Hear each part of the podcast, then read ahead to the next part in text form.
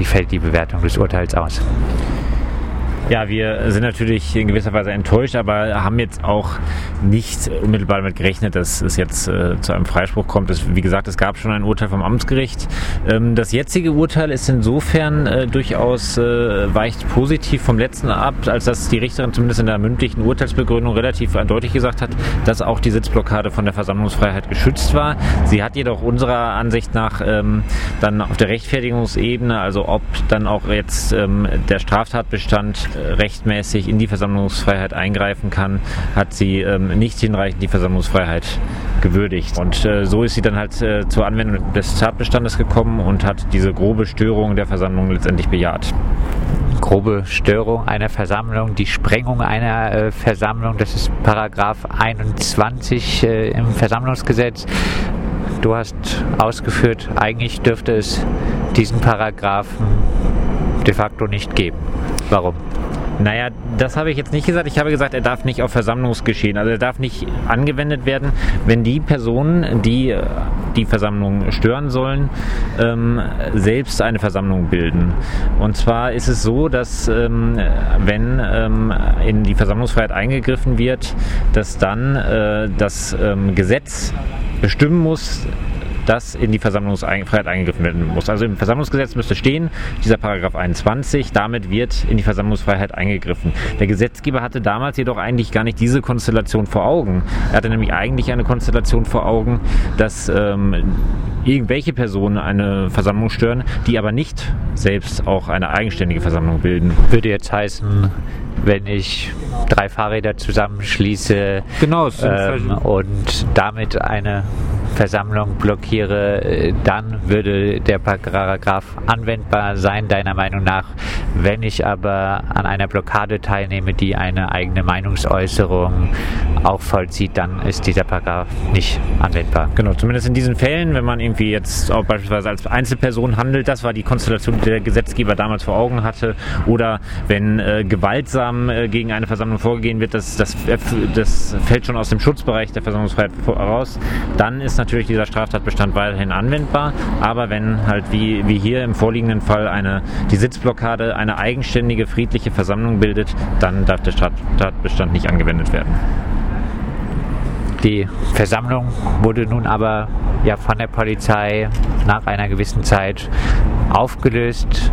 Hätte man spätestens dann nicht äh, sagen müssen, nun gilt der Schutz der Versammlungsfreiheit für diese Blockade nicht mehr und wenn eine Person sich danach nicht entfernt, äh, ist sie doch zu verurteilen wegen einer Störung der anderen Versammlung. Ja, so könnte man argumentieren. Das ähm, Amtsgericht hat sich äh, mit dieser Auflösung eigentlich gar nicht näher beschäftigt. Ähm, tatsächlich könnte man überlegen, wenn diese Auflösung rechtmäßig wäre, dass dann der Schutz durch die Versammlungsfreiheit entfallen könnte. Ähm, aber unserer Ansicht nach ähm, kommt es darauf letztendlich, ähm, also auf diese Auflösung nicht an, weil die Auflösung rechtswidrig war. Es wäre hier als milderes Mittel in Betracht gekommen, ähm, die äh, Sitzblockade oder die Teilnehmerinnen und Teilnehmer der Sitzblockade auf einen, einen Straßenteil zu verweisen. Das stellt eine versammlungsrechtliche Auflage dar, sodass dieses ein milderes Mittel wäre als die Auflösung der kompletten Versammlung. Heißt, die Freiburger Polizei hat äh, deiner Auffassung nach und der Einsatzleiter Hochuli, der jetzt auch vor Gericht geladen war, äh, 2015 eindeutig rechtswidrig gehandelt, weil er die Versammlungsfreiheit nicht ausreichend geachtet hat, der Blockade auch. Genau, das ist unsere Auffassung und das hätte vom Gericht äh, beurteilt werden müssen, also jetzt hier in diesem Strafverfahren, wenn man sagt, nach der Auflösung darf, ähm, kommt diese Anwendung des Straftatbestandes in Betracht. Im Prozess wurden sehr viele Videos angeschaut, äh, um die Sachlage zu klären. Die Videos, soweit ich weiß, waren äh, Videos, die von der Polizei aufgezeichnet wurden. Ähm, und diese Videos entstanden ja eigentlich auch schon äh, deutlich, äh, bevor die Versammlung, äh, die Blockade aufgelöst wurde. Jetzt darf eigentlich ja nur gefilmt werden, wenn eine Versammlung einen gewalttätigen Charakter hat. Äh, ist dieses ganze Filmmaterial, was jetzt hier auch im Prozess äh, zur Rate gezogen wurde, nicht schon rechtlich sehr fragwürdig entstanden? Ja, also so Kameraeinsätze im, im Kontext von Versammlungsgeschehen sind natürlich immer kritisch und ähm, äh, auch im vorliegenden Fall kann man tatsächlich die Frage stellen, ob zumindest zu dem Zeitpunkt, als angefangen wurde zu filmen, schon eine Gefahr vorlag, die den ähm, Einsatz von ähm, Videotechnik unter Umständen rechtfertigen könnte.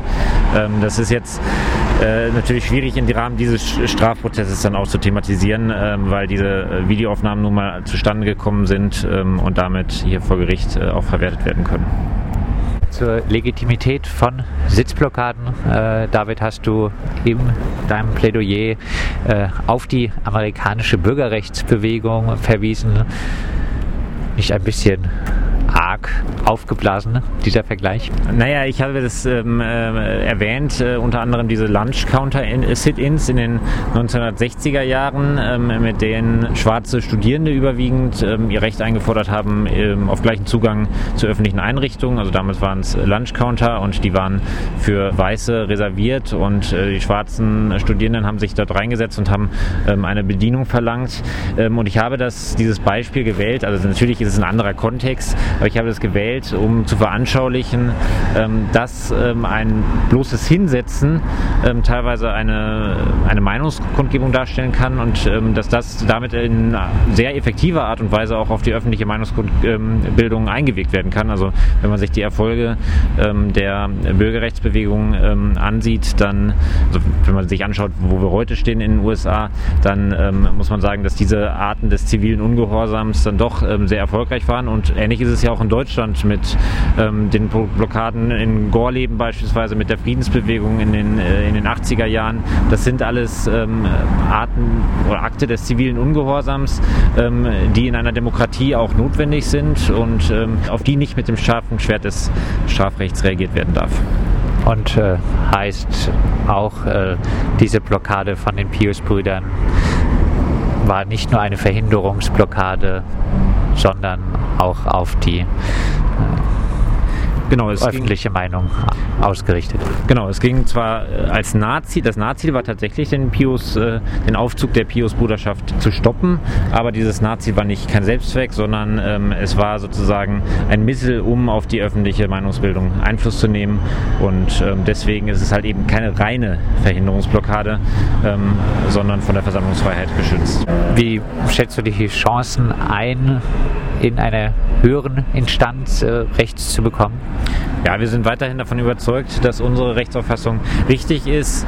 Ähm, wir werden natürlich äh, uns das Urteil genau ansehen und ähm, dann ähm, werden wir überlegen, welches Rechtsmittel wir einlegen. Also wir werden auf jeden Fall Rechtsmittel einlegen und ähm, sind weiterhin davon überzeugt, dass wir im Endeffekt Erfolg haben werden. Der Prozess wird bei der Freiburg Polizei schon so aufgenommen werden, dass äh, auch in den kommenden Jahren bei den Protesten gegen den Pius-Brüder-Aufmärsche Sitzblockaden relativ leicht äh, abgeräumt werden können, oder? Ja, um die ähm, Räumung ging es ja hier heute auch nicht. Das wird wahrscheinlich auch in Zukunft weiter so gehandhabt werden, dass geräumt wird. Ähm, die Frage ist, wie sich die Strafverfolgung auch äh, entwickelt. Also dass ob weiterhin ähm, äh, Personen, die da, die sich daran beteiligt, mit äh, Straf ähm, äh, äh, zu rechnen haben. Und ähm, im Hinblick darauf ist natürlich dieser, dieser Prozess hier ähm, besonders relevant. Und im Hinblick darauf werden wir natürlich auch Rechtsmittel einlegen.